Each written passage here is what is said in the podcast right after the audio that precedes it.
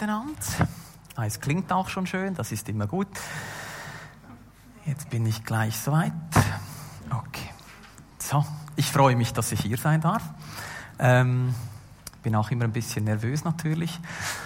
Muss schauen, was da Gott sagen will und ob ich, das, ob ich dann auch das sage, was Gott wirklich sagen will. Ähm, ich hoffe, das kommt irgendwie gut. Das Thema heute Morgen, sich treu bleiben. Ähm, die Geschichte muss ich fast erzählen. Boris ist zu mir gekommen und hat gesagt, möchtest du da nicht predigen? Das passt ja so gut zu dir. Und ich so, wie meinst du das? und vielleicht muss ich noch kurz sagen, wir kennen uns ja schon seit der Kanti-Zeit. Und seine Antwort war eigentlich, ich sage das jetzt mal frei, so wie ich es zuerst verstanden habe, so, du sagst ja immer, was du denkst, oder?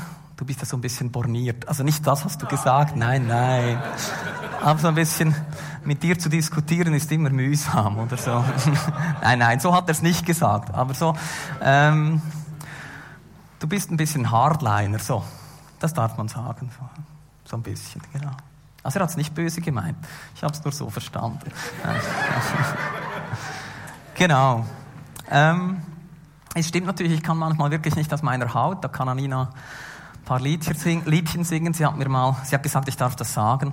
Sie hat auch schon gesagt, weißt du, manchmal warst du mir auch schon peinlich, weil du so auf deinem Standpunkt beharren musstet, musstest, oder?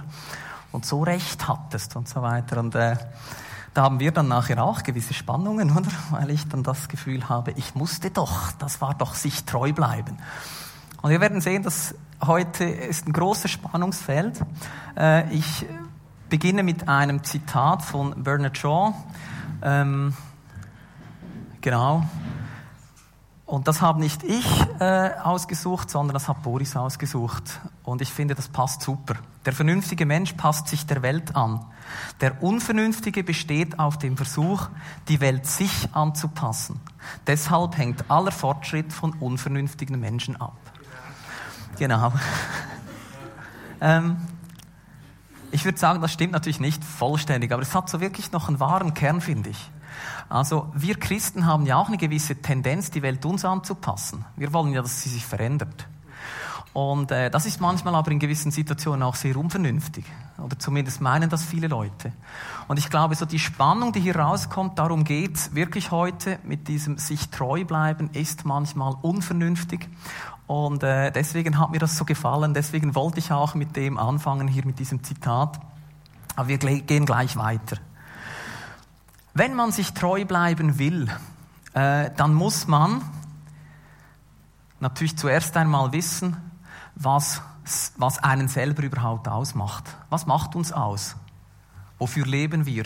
Was ist uns wichtig? Was interessiert uns? Wofür schlägt unser Herz? Was ist unsere Leidenschaft? Was macht uns traurig? All das müssen wir irgendwie wissen, damit wir wissen können, wer bin ich, weil erst dann kann ich sagen, ich kann auch dementsprechend handeln, ich kann mir treu sein oder untreu sein. Und ich habe mir so überlegt, oder wenn wir jetzt vielleicht eine Umfrage in der Stadt machen würden und eine Umfrage hier, dann könnte ich mir vorstellen, dass wir so ein bisschen unterschiedliche Antworten kriegen würden. Wofür lebe ich? Was ist mein Ziel im Leben? dann stelle ich mir vor, dass viele Leute äh, in der Welt einfach sagen würden, ich tue, was ich gern habe, was mir Spaß macht, wo ich Erfüllung von meinen Wünschen erlebe. Ähm, ich schaue auf mich und links und rechts ist eigentlich egal, ich übertreibe ein bisschen, aber so als Tendenz. Und wenn ihr so antworten würdet, dann wäre ich ja auch ein bisschen enttäuscht, oder? Also ich glaube, wir Christen, wir kennen auch noch eine Instanz, die außerhalb von uns ist. Also wir wollen auch wissen, was Gott dazu sagt. Wir wollen, ja, wir wollen uns dem öffnen, was möchte Gott mit dieser Welt. Und ich glaube, deswegen ist es auch so äh, wichtig, dass uns das klar ist. Wir würden sagen, wir wollen, was Gott will. Wir wollen uns ihm öffnen. Wir wollen das tun, was er auch von uns will. Also können äh, nicht unsere Maßstäbe alleine dafür verantwortlich sein, wie unser Leben aussieht. Also als Nachfolger Christi, das wäre das nächste, genau, als Nachfolger Christi, werden Gottes Maßstäbe auch zu meinen Maßstäben. Also ich kann nicht einfach sagen, ich habe Lust dazu, das tue ich, sondern es gibt wie eine andere Instanz, die hat auch was zu sagen und das prägt mein Leben. äh, das bestimmt mein Leben, das bereichert mein Leben und aufgrund von dem, weil ich Nachfolger bin, lebe ich natürlich dann auch anders oder habe ich andere Maßstäbe, die zählen in meinem Leben. Das heißt, mir treu bleiben heißt für mich als Christ auch immer Gott und seinen Maßstäben treu zu bleiben. Ich glaube, das ist eigentlich schon der ganze Kern der Predigt. Ich sage noch mehr, das ist noch nicht ganz fertig, aber äh, grundsätzlich ist das, so würde ich sagen, das Wichtigste, was heute kommt. Ich habe hier noch ein Zitat von Dietrich Bonhoeffer. Ich nehme an, viele kennen ihn, war äh, Pfarrer in Deutschland zur Zeit äh, von Hitler und hat sich natürlich auch gewehrt gegen viele, viele von diesen äh, Ungerechtigkeiten, die äh, begangen wurden, wurde dann auch hingerichtet, weil er sich an einem Komplott gegen Hitler beteiligt hat. Und er hat ein wichtiges Buch geschrieben, das war so eines seiner theologischen Hauptthemen, die Nachfolge. Und ich habe euch hier ein relativ krasses Zitat äh, mitgebracht. Und das gibt folgendermaßen, wie Petrus in der Verleugnung Jesu Christi sagte, ich kenne diesen Menschen nicht so soll der Nachfolgende nun zu sich selbst sagen. Selbstverleugnung heißt nur Christus kennen, nicht mehr sich selbst, nur noch ihn sehen, der vorangeht und nicht mehr den Weg, der uns zu schwer ist. Selbstverleugnung sagt wiederum nur, er geht voran, halte dich fest an ihn. Ist relativ krass, aber ich denke, die Bibel unterstützt äh, Bonhoeffer da relativ gut. Wir finden das in der Bibel ja auch. Äh, ich habe auch als nächstes einen biblischen Befund, so ich würde sagen, eine, eine kurze, knackige ähm, Bibelstelle, die sagt, was Nachfolge ist. Es gibt ja ganz viele zum Thema Nachfolge, aber die hier finde ich sehr gut. Und er rief zu sich das Volk samt seinen Jüngern und sprach zu ihnen, will mir jemand nachfolgen, der verleugne sich selbst und nehme sein Kreuz auf sich und folge mir nach. Ähm, also die Stelle an sich macht mir schon Mühe, oder? Also ich hoffe euch auch. Also wenn nicht, dann, dann glaube ich, ist man irgendwie ein bisschen schräg drauf. Ähm, ist ja krass die Aussage, oder? Wichtig ist auch noch, ich habe hier drei Punkte unten hingeschrieben. Erstens mal ganz wichtig, Nachfolge ist freiwillig. Okay? Der einführende Satz von Jesus ist, will mir jemand nachfolgen? Das wird nicht gezwungen oder so, aber wenn man das will, und jetzt kann man gut überlegen, ob man will, dann heißt es folgendes, etwa so. Also er sagt zu den Leuten, wenn ihr mir nachfolgen wollt, dann seid euch bewusst, was das heißt. Das heißt dann nicht, viele Freude Eierkuchen, wenn ich Kopfschmerzen habe, werde ich geheilt und sonst ist nichts, so ein bisschen so, sondern es geht ein bisschen tiefer. Also hier steht, der verleugne sich selbst und nehme sein Kreuz auf, auf sich und das ist dann eben Nachfolge. Also Nachfolge ist Selbstverleugnung, Selbstaufgabe und es ist auch Leiden wegen Jesus. Kreuz ist immer das Zeichen für Leiden und für äh, nicht tolles Leiden, nicht so, ich mache Liegestützen und leide dafür, dafür bin ich nachher ein Riesenschrank, oder? Das ist nicht dieses Leiden, sondern es ist Leiden, das immer als negativ bewertet wird. Also wir werden keinen Applaus bekommen, das, dieses Leiden ist gemeint. Und einfach, ich habe vor allem das mittlere, Nachfolge ist Selbstverleugnung, Selbstaufgabe, ist mir wichtig für diese Predigt. Ich glaube wirklich, es geht ganz fest äh, darum, dass wir uns das bewusst machen. Wenn wir schon das Wort Nachfolgen uns überlegen, heißt das ja nicht, wir wählen den Weg. Also das heißt nicht, ich kann so ein bisschen hinter Jesus hergehen, so ein bisschen, dann aber noch schauen, ja, soll ich jetzt hier links oder rechts gehen? Was soll ich tun? Worauf habe ich Lust? Sondern eigentlich ist Nachfolgen einfach hinterher trotten. Oder? Also einer geht vor und ich überlege mir nicht, ich schaue nicht links, nicht rechts, ich gehe einfach nach. So, das ist das Wort, was das Wort eigentlich meint.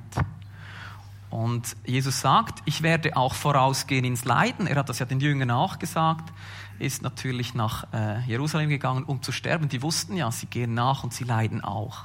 Also das bringt es so mit sich. Und ich würde wirklich sagen, das stresst uns wahrscheinlich. Also mich stresst das. Ähm, weil eigentlich möchte ich doch schon auch noch ein bisschen von mir. Und so leiden tue ich dann schon ja auch nicht so gern. Also von daher stresst mich das, das führt zu einer Spannung. Ähm, Aber man sieht hier wirklich ganz klar, wer wirklich äh, sich treu bleiben will, muss auch Gott treu bleiben, folgt ihm nach und das heißt eben das. Das ist mal eine harte Botschaft. Ähm, bedeutet also, wir müssen uns selber aufgeben, wir müssen unserem, Paulus sagt ja auch, dem, dem äh, alten Menschen absterben und so weiter. Ähm, wir sind aufgefordert, nicht auf unsere Wünsche und Begierden und Bedürfnisse zu, scha zu schauen, sondern was hat Jesus bereit? Was will er? Was sind seine Wünsche für unsere Welt? Ähm, Paulus hat natürlich das gut erkannt. Äh, er hat äh, in Römer 7 genau darüber gesprochen, dass es bei uns eben eine Riesenspannung auslöst, was hier steht. Und zwar äh, ist ein bisschen längerer Text, ich versuche hier relativ zackig durchzugehen. Ähm, er sagt eigentlich, was in uns so jetzt abläuft, wenn wir Nachfolger sind. Und er sagt, ich stelle also folgende Gesetzmäßigkeit bei mir fest. So sehr ich das Richtige tun will, was bei mir zustande kommt, ist das Böse. Zwar stimme ich mit meiner innersten Überzeugung nach dem Gesetz Gottes mit Freude zu. Ähm, also er, man sagt ja zu diesem Gesetz, doch in meinem Handeln sehe ich ein anderes Gesetz am Werk. Es steht im Kampf mit dem Gesetz, dem ich innerlich zustimme und macht mich zu seinem Gefangenen. Darum stehe ich nun unter dem Gesetz der Sünde und mein Handeln wird von diesem Gesetz bestimmt. Und das liebe ich an äh, Paulus, der hätte auch äh, Schauspieler sein können, er baut da immer so lustige Dinge ein, oder ich unglückseliger Mensch, oder man kann sich das gerade so vorstellen. Mein ganzes Dasein ist im Tod verfallen, also er hat ja recht, aber es tönt so theatralisch. Ähm, wird mich denn niemand aus diesem elenden Zustand befreien? Doch. Oder? Also es gibt wie den Ausweg daraus, ich habe diese Spannung, aber doch äh, und dafür danke ich Gott durch Jesus Christus, unseren Herrn. Und jetzt kommt es aber nochmal, es gilt also beides. Während ich meiner innersten Überzeugung nach dem Gesetz Gottes diene, bin ich doch gleichzeitig, so wie ich von Natur aus bin, an das Gesetz der Sünde versklavt. Also ich habe wie beides in mir. Jesus hat das besiegt, aber wir kennen es trotzdem noch. Er sagt es nachher noch einmal. Und ich weiß, wir kennen das alle. Ich kann äh, eine Predigt hören, zuhören und sagen, ja, Halleluja, Amen dazu, das mache ich gleich morgen früh und dann Montagmittag wird es schon mal brenzlig, oder? Also ich weiß nicht, wie es euch geht. Manchmal wird schon am Sonntagabend brenzlig. Und ich glaube, das ist so das, was, was hier gesagt wird. Wir wollen ja eigentlich nachfolgen. Wir wollen seine Maßstäbe zu unseren machen. Wir wollen ihm und somit auch uns selber als Nachfolger treu sein und schaffen das irgendwie einfach nicht. Also wir haben dieses Spannungsfeld. Aber äh, Paulus sagt es, Jesus hat uns erlöst daraus. Und ich glaube, er sagt noch später, gibt er noch so eine Art Tipp oder erklärt so ein bisschen, was wir vielleicht tun könnten, wenn wir äh, das wieder merken, dass wir hin und her gerissen sind.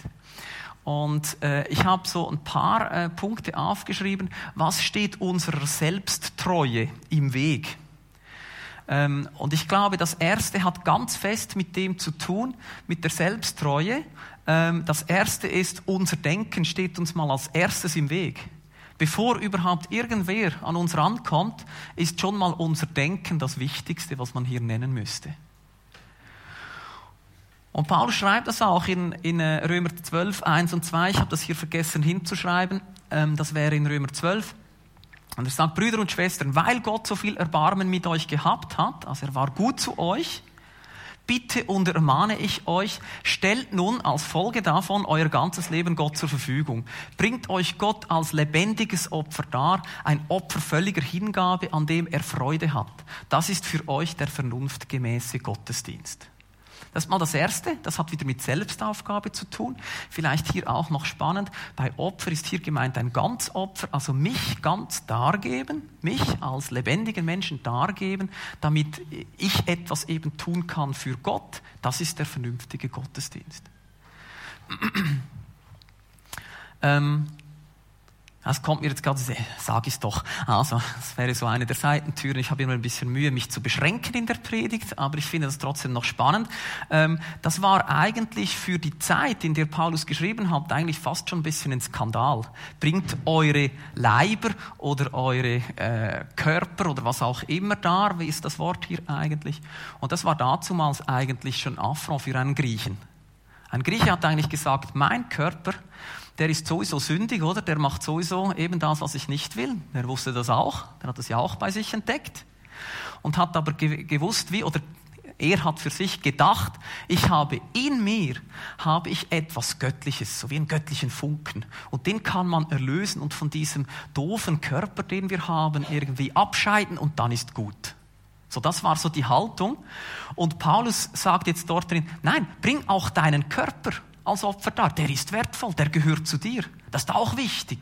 Also die Ganzheitlichkeit, äh, die eigentlich die Griechen eben nicht hatten. Die haben ja dann auch ganz schräg gelebt dadurch, oder? Die haben dann gesagt, äh, mein Körper ist sowieso eigentlich äh, diesem Scheiß verfallen, hätte ich fast gesagt, oder? Also spielt es auch keine Rolle, was ich tue mit dem. Ich kann da zur Prostituierten gehen, spielt keine Rolle. Macht überhaupt nichts der ist sowieso eigentlich, gilt nicht, was der macht. Was hier mir drin ist, der göttliche Funke, das ist das Wichtige, oder? Und das finde ich eigentlich auch so toll, was natürlich wieder zu Spannungen führt für uns Christen, aber es ist eigentlich toll, dass Gott sagt, doch, das Ganze, das Ganze sollst du mir bringen. Auch das, was Fehler hat, auch das, was schwach ist, ist doch cool. Also finde ich eigentlich noch recht befreiend. Und jetzt kommt aber äh, meiner Meinung nach noch das Wichtigere, kommt, kommt der zweite Vers, passt euch nicht den Maßstäben dieser Welt an. Lasst euch viel mehr von Gott umwandeln, damit euer ganzes Denken erneuert wird. Dann könnt ihr euch ein sicheres Urteil bilden, welches Verhalten dem Willen Gottes entspricht und wisst in jedem einzelnen Fall, was gut und gottgefällig und vollkommen ist. Also Paulus sagt eigentlich hier, die Denkweise, die wir haben, die ist eigentlich schräg. Also unser Denken ist eigentlich infiziert mit den Gedanken oder mit dem Gedankengut der Welt. Und das ist ein Problem. Also wir sind in der Welt und wir werden dadurch, passen wir uns dieser Welt irgendwo an und das widerstrebt oft halt dem Gedankengut, das Gott hat. Ihr könnt euch das ganz einfach überlegen, ob ich recht habe oder Paulus recht hat oder nicht. Also wenn ihr mal die Zeitung lest, da kriegt man ja manchmal fast Krise, oder? Also ich habe jetzt ein Experiment gemacht, ich lese seit den Sommerferien keine Zeitung mehr. Und bis jetzt geht es mir ganz gut. Also auch äh, auf die Gefahr hin, sozial zu verdummen, habe ich das jetzt irgendwie mal so gemacht, weil ich wie merke, mich macht das fast depressiv manchmal. Also was liest man in der Zeitung? Meistens werden irgendwelche Menschen ausgenutzt oder kommen drunter. Es gibt häusliche Gewalt, was weiß ich. Das ist ja wirklich so viel davon. Im Sport kann man sich nicht mehr auf die eigene Kraft verlassen, man muss sich dopen, man muss irgendwo bei Wettbetrügereien mitmachen. Einfach immer, damit man selber zuvorderst steht. Also immer ich, ich, ich. Und wenn ich angegriffen werde, dann greife ich zurück, aber noch ein Level höher. Oder das ist so, wie die Welt denkt. Und wir sind dem ausgesetzt und Paulus sagt, ihr müsst euch davon befreien lassen. Das geht doch nicht. Das widerstrebt ja dem, was Gott will für unsere Leben. Und ich nehme an, ihr wisst, wovon ihr redet. Ich kenne das bei mir sehr gut, oder? Also ich will manchmal auch als erstes zurückschlagen, werde zornig und so. Und manchmal braucht es hier wirklich neues Denken. Und ich habe hier absichtlich die gute Nachricht genommen, weil die sagt, lasst euch von Gott umwandeln. So viele andere Bibelübersetzungen sagen, ändert euer Denken. Ja, wie soll das gehen? Geht ja gar nicht. Also wie willst du dein Denken ändern? Man kann sich vielleicht ein bisschen anpassen, äh, man kann vielleicht gewisse Verhaltensmuster eintrainieren, damit man nicht mehr so reagiert, aber eigentlich wirklich mein Denken ändern, da bin ich völlig überzeugt, das kann nur Gott. Also wir sollen ihm das hinlegen und sagen, ich weiß, ich bin manchmal schräg, ich brauche dich, damit du mein Denken umkrempelst, damit ich überhaupt sehen kann, was dein Wille ist, damit ich mir ein, hier steht, sicheres Urteil bilden kann, welches Verhalten deinem Willen entspricht, damit ich das überhaupt richtig sagen kann. Weil sonst bin ich immer so, hm, das wäre jetzt mein Wunsch, was möchte Gott? Vielleicht kann ich das irgendwie zur Deckung bringen und so. Und es wird so ein bisschen schräg dann, oder? Also wir brauchen wirklich ein, eine Änderung in unserem Denken damit wir da vorwärts gehen können. Gut. Das Zweite. Wir haben Begrenzungen. Wir haben manchmal Angst, wir sind manchmal müde, wir haben Verletzungen, können wir innere Verletzungen nehmen, die uns nicht mehr erlauben, gewisse Dinge auszuführen, die vielleicht äh, in Gottes Sinn wären. Wir sind vielleicht krank. Ähm, und ich glaube, es gibt hier zwei Dinge. Ich drehe es jetzt um. Ich habe gerade das Gefühl, das ist gescheiter. Ich glaube wirklich, Gott hilft in alledem. Er sagt, in der Welt habt ihr Angst, aber seid getrost, ich habe die Welt überwunden. Das heißt ja nicht, dann hab keine Angst mehr. Das wird wieder kommen. Wir werden Angst haben, immer wieder. Es gibt ja x Gründe, warum man Angst haben kann. Aber in dem Moment sollen wir daran denken, dass Jesus uns gesagt hat, aber tröste dich mit meinen Worten, wenn ich dir sage, die Welt kann dir nichts anhaben. Ich stehe darüber. Und natürlich haben wir wieder Angst, aber denk dann wieder dran, dass er das gesagt hat und dich trösten will. Wenn du müde bist, sagt er, er gibt dem Müden Kraft und Stärke genug dem Unvermögenden. Ich liebe diese Übersetzung. Stärke genug dem Unvermögenden. Viele nehmen schwach, ich finde unvermögend so toll. Oder wir wollen ja eigentlich, bringen es aber irgendwie nicht hin, oder? Weil wir so aus Gottes Sicht vielleicht manchmal zwei linke Hände haben. Und dann sagt er, aber ich gebe dir Stärke genug, weil du vermagst es nicht, aber ich gebe dir Stärke und Kraft, damit du es machen kannst. Ähm, das Zweite, was hier eben eigentlich dazwischen jetzt noch steht, finde ich aber ganz, ganz wichtig. Ich glaube, wir müssen akzeptieren, dass wir einfach bedürftige, schwache Menschen sind. Und Gott hat uns so geschaffen. Ich glaube, das muss man wie akzeptieren. Ich glaube, wenn wir immer uns so darstellen wollen, als hätten wir alles im Griff und als könnten wir alles, dann ist das, glaube ich, entgegen von Gottes Willen. Er hat uns ja so geschaffen, bedürftig. Er will ja auch, dass wir uns mit, mit unseren Bedürfnissen an ihn wenden. Also hat er uns auch bedürftig geschaffen. Und ich glaube, es ist wichtig, dass wir sagen, ja, wir sind schwach. Das sind wir. Das gehört zu unserer Natur. Wir können nicht alles. Wir sind nicht überall einfach super. Und ich weiß nicht, wie es euch geht, aber ich habe ich hab das nicht auf der Folie, aber Paulus hat das ja auch gesagt im zweiten Korintherbrief hat er ja gesagt, ich habe Gott dreimal angefleht, dass er diese Schwäche, wir wissen nicht welche, aber dass er diese Schwäche von mir nimmt. Und er hat gesagt, das muss nicht sein. Du darfst einfach Freude haben an meiner Gnade. Also das heißt, eigentlich so auf den ersten Blick fies, oder? Du bringst etwas nicht hin, ist egal. Und das tut ja eigentlich weh. Wir würden es ja gern können. Aber Gott sagt, das macht nichts, dass du es nicht kannst weil ich bin ja sowieso für dich gestorben. Wenn du es nicht schaffst, dann ist meine Gnade da. Und so der, der Spruch, meine Kraft ist in den Schwachen mächtig, das finde ich schon noch eigentlich auch cool, weil wir wissen ja alle, wir sind schwach. Und dass wir dort einfach sagen können, Gott ist in unserer Schwachheit, in unserer Schwäche auch mächtig. Er kann es tun. Ähm, und ich glaube, manchmal haben wir doch das Gefühl, wir müssen alle stark sein, müssen alle alles können und dann sind wir auch gemacht, damit wir etwas tun können. Und da hilft mir Paulus, wenn er sagt, je schwächer ich manchmal bin und ich das zugeben kann und ich Ja sagen kann dazu, umso mehr bin ich doch ein gutes Gefäß für Gottes Kraft, die dann das Wirkliche tun kann. Solange ich aber das Gefühl habe, ich muss gut sein, ich muss es können, da bin ich gar nicht eigentlich bereit und genug leer, damit er mich füllen kann, damit er mich brauchen kann. Genau. Gehen wir weiter. Das dritte, Denken und Meinung anderer. Bis jetzt waren wir so in uns drin. Was stört uns? Also meine Begrenzungen, mein Denken. Wir haben aber auch immer ähm, Leute, mit denen wir reden, die uns unserer Treue uns selber gegenüber im Weg stehen können. Wir kennen das auch gut. Es gibt so äh, Gespräche, da kommt es auf ein Thema, wo wir als Christen wie merken, jetzt wird's brenzlig. Und wie verhalte ich mich jetzt? Was sage ich jetzt? Oder sage ich überhaupt was? Aber Schweigen ist ja auch immer eine Botschaft. Also ich kann teilweise, ist es ganz schwierig, sich richtig zu verhalten. Also Leute kommen, tragen Meinungen äh, an mich heran und wie reagiere ich jetzt? Stehe ich dazu, dass ich das anders sehe? Bin ich mir untreu, wenn ich nichts sage? Was tue ich? Und ich glaube, es gibt natürlich wie bei so vielen Dingen, wir sind im Thema, das ein großes Spannungsfeld ist, es gibt nicht Ja und Nein, es gibt nicht Schwarz und Weiß. Aber ich glaube, es muss uns bewusst sein, dass was wir dort abliefern, irgendwo auch ein Zeugnis ist und sein wird. Und dass uns wie bewusst sein muss, auch dort sollen wir nachfolgen. Manchmal kann Schweigen gut sein. Manchmal kann man etwas nicht stehen lassen und muss sagen, das kann ich nicht stehen lassen, das darf ich nicht stehen lassen, das kann ich nicht. Als Nachfolger Jesu kann ich da nicht nichts sagen, da muss ich was sagen. Gut, das nächste, was mir in äh, Weg stehen kann, und das ist auch, ist auch so ein bisschen im Anforderungskatalog für diese Predigt gestanden, Ansprüche von anderen Menschen.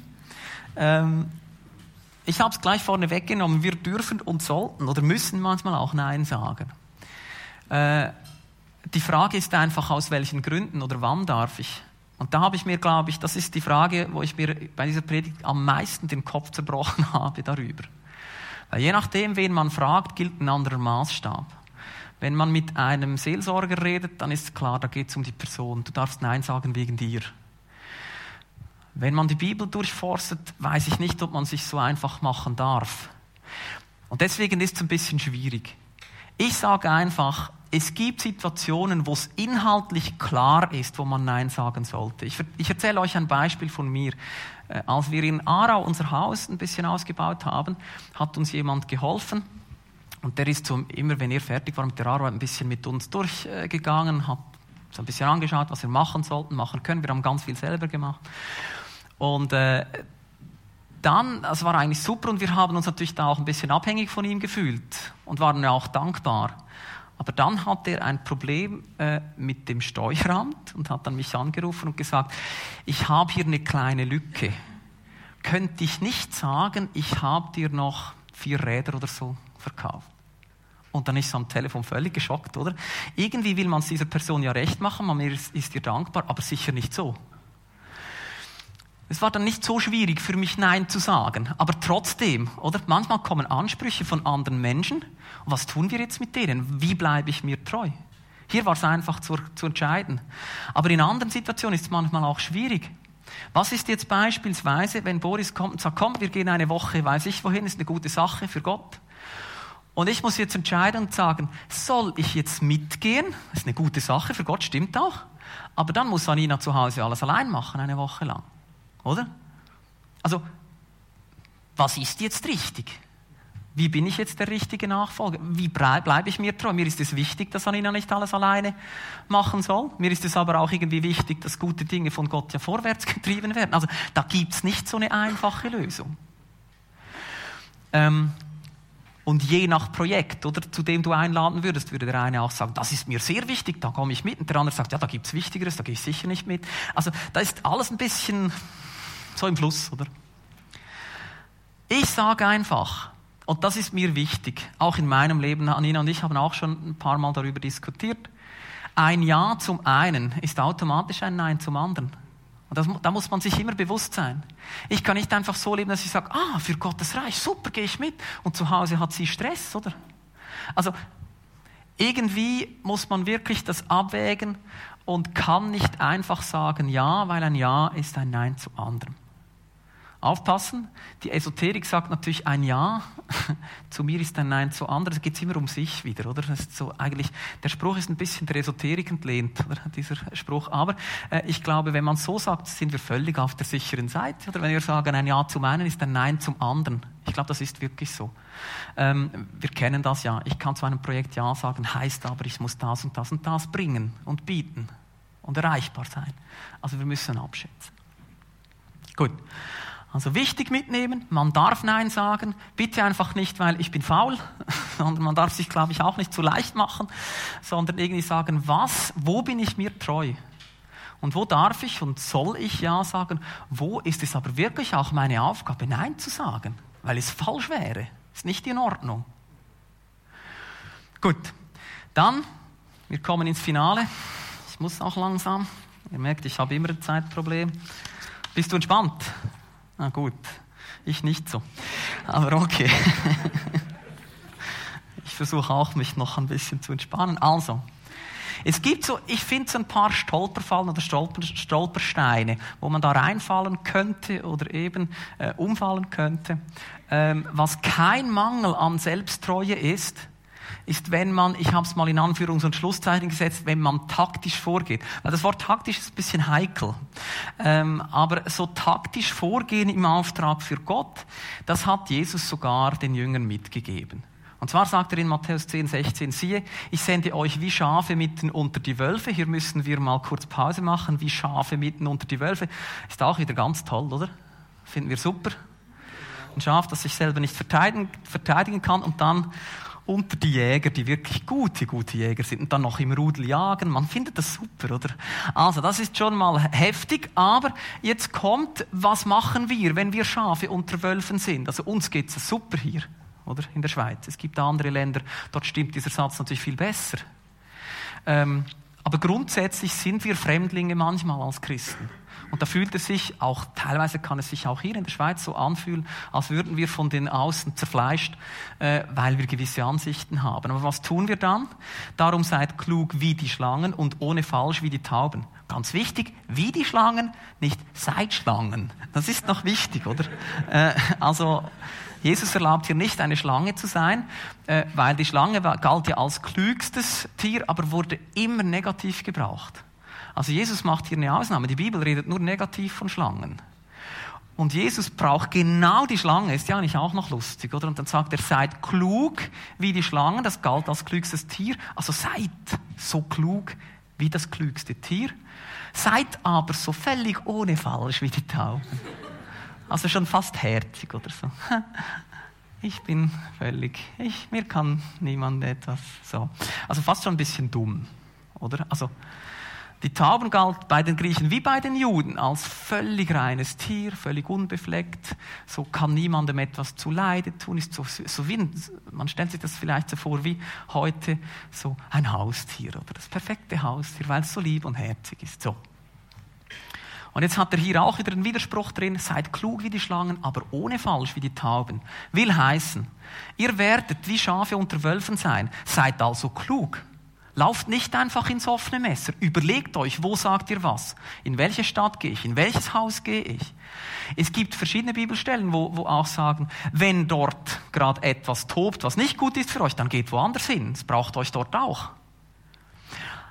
Also seid klug wenn ihr wirklich im Auftrag von mir unterwegs seid. Nicht einfach dumm. Ihr müsst nicht alles einfach gerade sagen, ich bin Christ und so.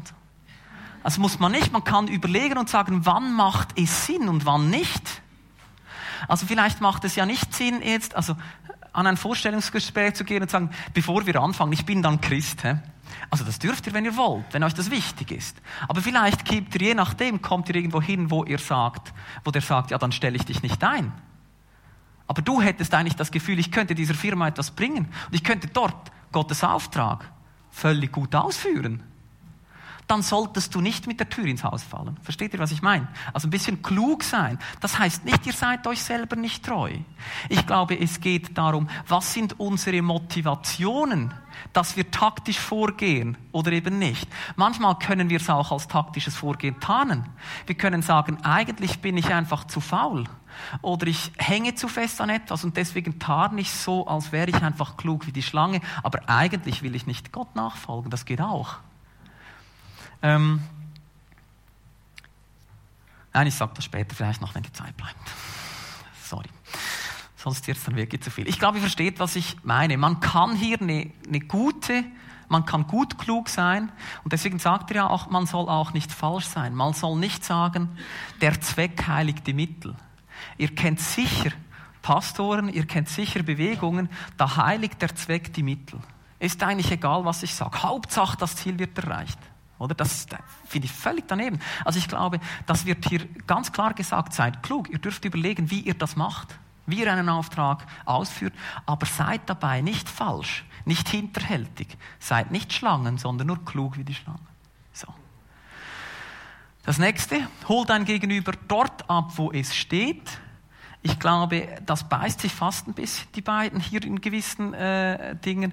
Wir haben hier wieder einen Text, den finde ich aber ganz wichtig. Das hat ähm, Paulus geschrieben, den Korinthern, 1. Korinther 9, 19 bis 23. Äh, obwohl ich also frei und von niemandem abhängig bin, das ist wichtig, dass man es checkt. Also Paulus hat ja immer gesagt, ich bin frei vom Gesetz. Ich muss dem nicht mehr Folge leisten. Jesus hat mich befreit davon. Das sagt er hier. Ich wäre also frei.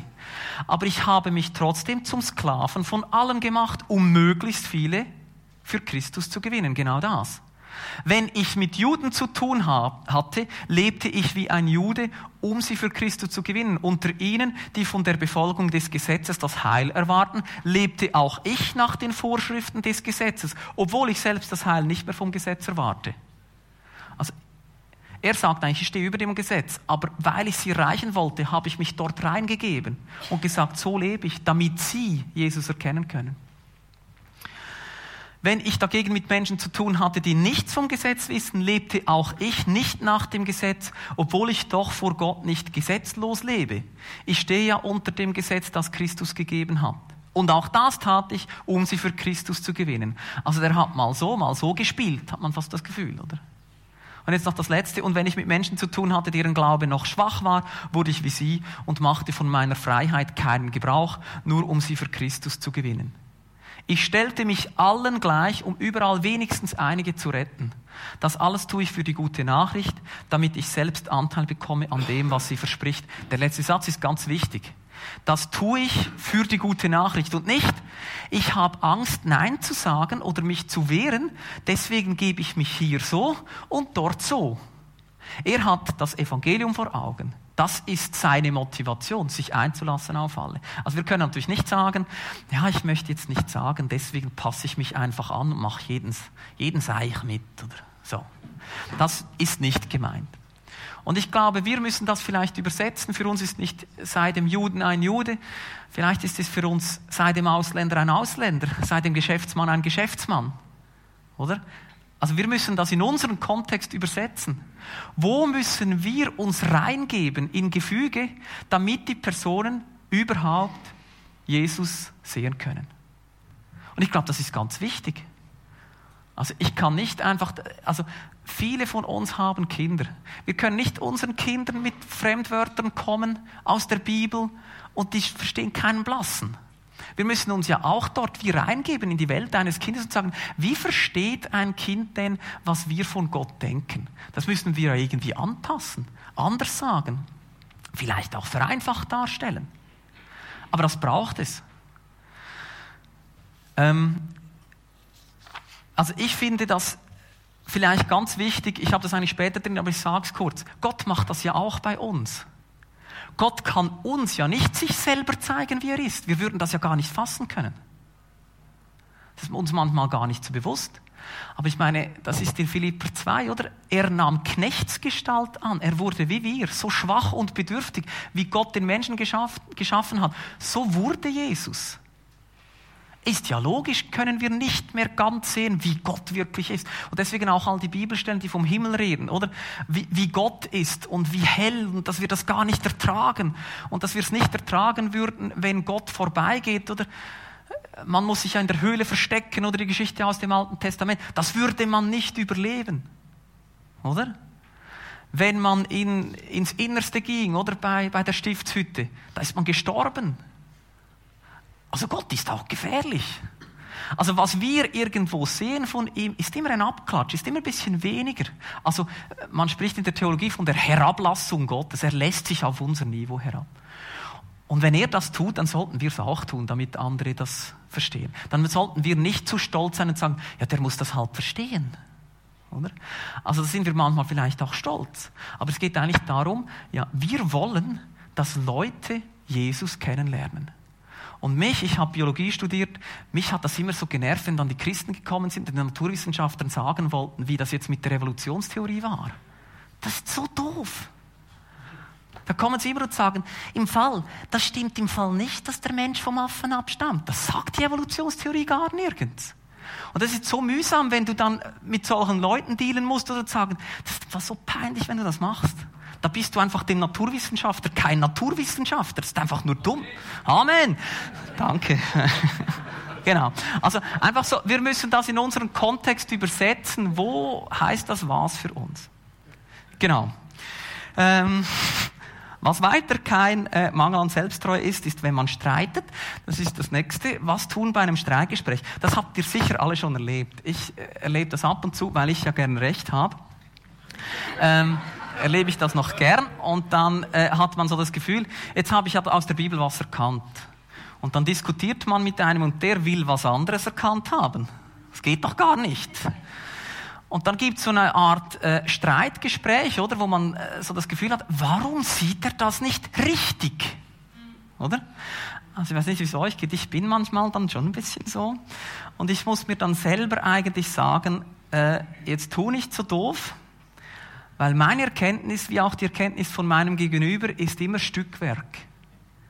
Auch Paulus, 1. Korinther 13, eingebettet ins hohe Lied der Liebe, finde ich ja lustig, oder? Also die Liebe ist viel wichtiger als meine Erkenntnis.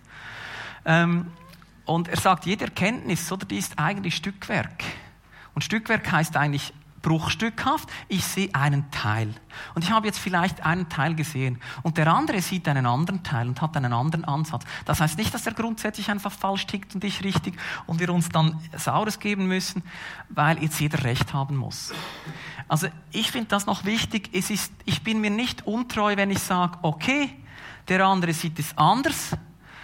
Ich finde jetzt das vielleicht nicht so. Ich habe glaube ich, etwas anderes von Gott hier erkannt, aber irgendwo äh, muss ich das wie sagen oder stehen lassen können, leben und leben lassen. Oder der andere sieht es anders, hat das anders erkannt, aber darüber diskutieren und streiten finde ich super. Also das finde ich nicht daneben. Ich glaube einfach, die Haltung muss stimmen, oder? Also ich darf nicht sagen, am Schluss muss dann unter dem Strich das rauskommen, was ich jetzt denke. Das darf wie nicht sein. Und hier eben das mit der Herablassung auch wieder. Jesus sagt ja eben, Jesus ist von Herzen demütig. Sollte ich ihm nicht auch in dem folgen? Wenn er sagt, ich bin äh, von Herzen demütig, sollte ich dann als sein Nachfolger sagen, aber ich nicht? Ich sage dann im Fall schon, wie es läuft.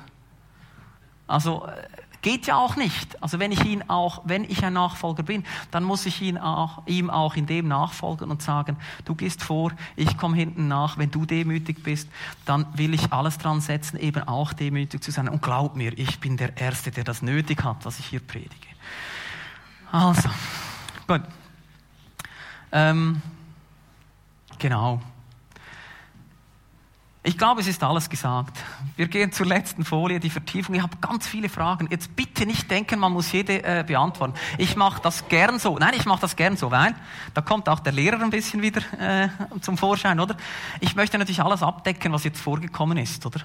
Und ich stelle zu jedem eine Frage und ich glaube, es ist wie wichtig, dass ihr schon von Anfang an wisst, nicht alle Fragen wären zu bearbeiten, sondern ich glaube, es geht darum, dass man wie sagt, wo hat Gott mich angesprochen?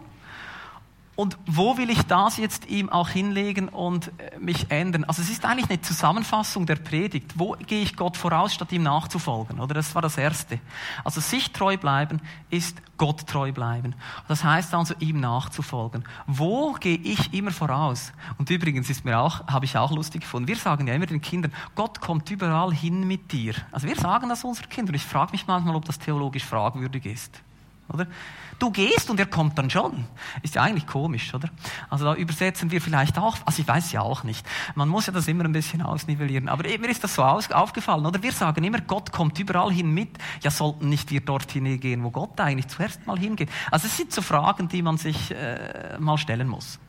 Wo braucht mein Denken Erneuerung? Was lege ich Gott immer wieder hin, damit er es berühren kann? Man kann das nicht heute beten und dann ist es vorbei. Ich glaube, das ist allen klar. Also mein Denken braucht immer wieder Erneuerung. Das muss ich immer wieder hinlegen. Welche Begrenzungen muss ich akzeptieren? Dann das Gegenteil. Wo will ich für ein Sprengen meiner Grenzen beten? Also wo verstecke ich mich vielleicht hinter Grenzen, wo, wo Gott das auch heilen möchte und sagen, ich gehe mit dir vorwärts, wir müssen diese Grenzen sprengen. Und wo muss ich aber sagen, ah, da habe ich zu viel gewollt, ich bin schwach. Das ist okay möchte ich Gott vielleicht um mehr Mut bitten, seine Maßstäbe im Gespräch, im Gespräche, genau, im Gespräch mit anderen zu vertreten. In welchen Situationen sollte ich Nein sagen? Wo bin ich faul und sage deshalb Nein? Also auch wieder so die Gegensatzfrage. Wann bin ich dem Juden kein Jude? Oder eben dem Naturwissenschaftler, kein Naturwissenschaftler. Äh, wo, wie kann ich das ändern? Wie, wie kann ich mich da einlassen auf Leute? Äh, und am Schluss, wo muss ich sanftmütiger und demütiger werden? Weil das sagte Jesus, mein Joch ist sanft und leicht, oder? Also wir wollen ja nicht, wenn Jesus sagt, mein Joch ist leicht, dann wollen wir ja nicht sagen, und wir machen für unsere Mitmenschen ein schweres draus. Das darf ja auch nicht sein. Also wir sollten dann auch sanftmütig und demütig sein. Ganz wichtig, mir ist völlig klar, dass wir alle hier zu allem wahrscheinlich etwas zu sagen hätten. Pickt das raus, wo ihr das Gefühl habt, das spricht mich am meisten an, da brauche ich ihn am meisten. Das hat mich gerade angesprungen. Man, mir geht es oft so in der Predigt, da merke ich, dieser Teil, der hat mein Herz berührt, da muss ich das Gott hinlegen und so weiter. So, ich wünsche euch eine gute Vertiefungszeit. Ich bin weg. So.